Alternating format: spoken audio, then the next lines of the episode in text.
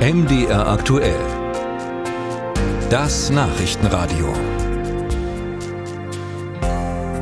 Ein Bürgerrat. Das sind zufällig ausgewählte Bürger, die sich mit einem gesellschaftlich wichtigen Thema beschäftigen und der Bundesregierung Vorschläge unterbreiten. So geschehen am vergangenen Wochenende. Da hat der Bürgerrat Ernährung im Wandel seine Empfehlungen vorgestellt und an Nummer eins stand ein kostenfreies Mittagessen für Kinder und Jugendliche in Kitas und Schulen. Wie kommt die Idee an und wie wahrscheinlich ist die Umsetzung? Britta Felske dazu. Ein kostenfreies Mittagessen für alle Kinder. Genau diese Forderung hat auch Katharina Quaiser bzw. die Bundeselternvertretung der Kinder in Kindertageseinrichtungen und Kindertagespflege.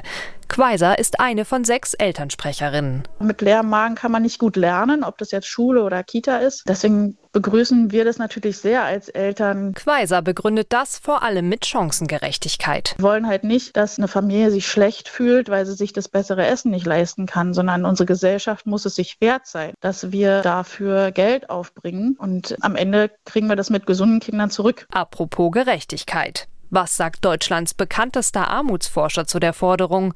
Christoph Butterwegge ist Politikwissenschaftler und Autor von Büchern wie Kinder der Ungleichheit.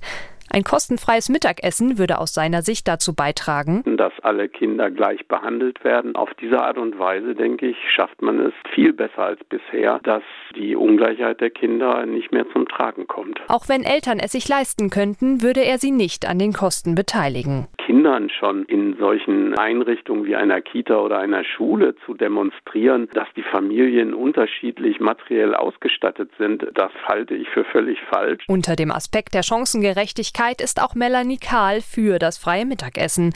Sie leitet die Vernetzungsstelle Kita und Schulverpflegung Sachsen-Anhalt und ist damit Ansprechpartnerin Nummer eins für Bildungsstätten, Träger, Caterer und Eltern in Sachen gesunde Ernährung in Kita und Schule. Für Melanie Kahl drängen sich in der Debatte noch andere Punkte auf. Ganz oben die Finanzierbarkeit. Bei den Preisen, die wir eben jetzt so aktuell am Markt haben, ist das ein nicht unerheblicher finanzieller Aufwand für die Kommunen und es müsste durchgerechnet werden. Zwischen 3,40 Euro und 5 Euro bewege sich derzeit der Preis für ein Schulessen in Sachsen-Anhalt. Und wenn man schon Steuergelder in die Hand nehme, dann müsse man aus Sicht von Melanie Kahl zwei weitere Aspekte gleich mitdenken dass das Essen gesund ist und schmeckt, sprich von allen Kindern und Jugendlichen auch angenommen wird. Also dass man genau auch Qualität beschreibt und verbindlich macht, damit dann eben nicht nur die Essensversorgung, sag ich mal, die Kinder nicht nur satt werden, sondern auch gesund satt werden. In puncto Finanzierung schlägt der Bürgerrat vor, dass der Bund die Hälfte der Kosten übernimmt. Dass das passiert, glaubt Armutsforscher Christoph Butterwegge indes nicht. Dass die Regierungen nicht bereit sind, mal konsequent diesen Langzeitskandal einer immer weiter wachsenden Kinderarmut in unserer wohlhabenden Gesellschaft konsequent zu bekämpfen, das macht mich jetzt wenig optimistisch, dass die guten Vorschläge des Bürgerrates von dieser Ampelkoalition umgesetzt werden. Immerhin kann der Bürgerrat nur Empfehlungen aussprechen und als solche kann die Regierung das kostenfreie Mittagessen für alle Kinder Empfehlung sein lassen, auch wenn sie noch so viel Gefallen findet.